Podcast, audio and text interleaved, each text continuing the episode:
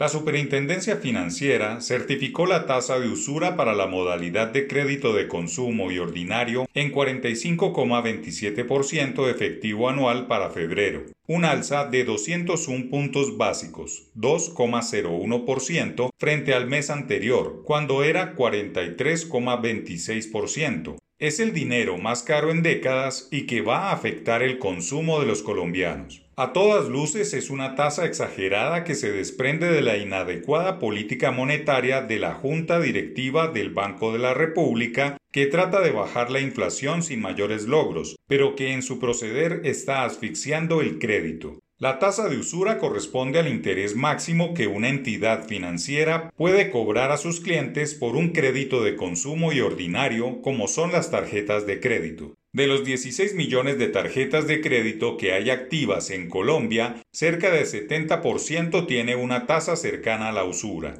Todo lo anterior como consecuencia de que el emisor decidiera aumentar 75 puntos básicos su tasa de interés, pasando de 12% a 12,75%, los tipos más altos desde 1999, encareciendo cada vez más el costo del dinero en el país. Si bien se empieza a moderar el ritmo de subida de su tasa de interés, pues los últimos aumentos se hicieron por 100 puntos básicos en cada reunión e incluso hubo un aumento de 150 puntos en junio del año pasado, la tasa de inflación sigue alta, en 13,12% anualizada. Dicen los voceros del banco que la política se acerca a la postura requerida para inducir en el mediano plazo una convergencia de la inflación hacia su meta de 3%. Estamos cerca del nivel en el cual se logra esa convergencia de la inflación a la meta, bajo la información y las perspectivas que hoy podemos mirar hacia el futuro.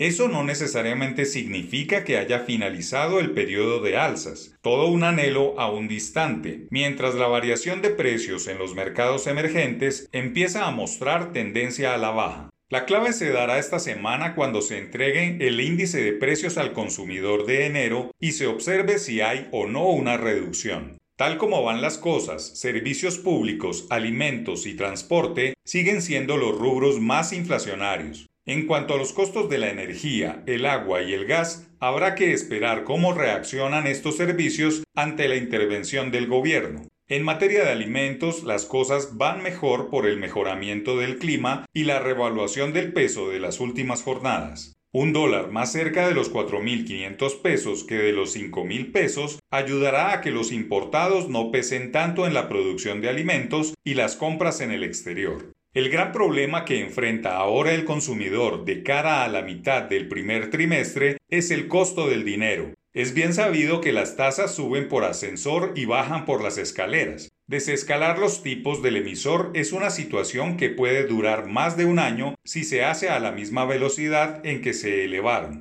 Los codirectores del banco olvidan que es el consumo uno de los pilares de la economía en los últimos años y que subir las tasas sin mayores efectos en su objetivo será una lápida que pese en su función pública. La bancarización real ha cedido en los últimos meses. Muchos microempresarios, trabajadores informales y desempleados seguramente encontrarán alternativas menos costosas que acudir al sistema financiero tradicional. Una usura de 45% y una tasa de microcrédito de 58% no ayudan en nada a que la economía se formalice.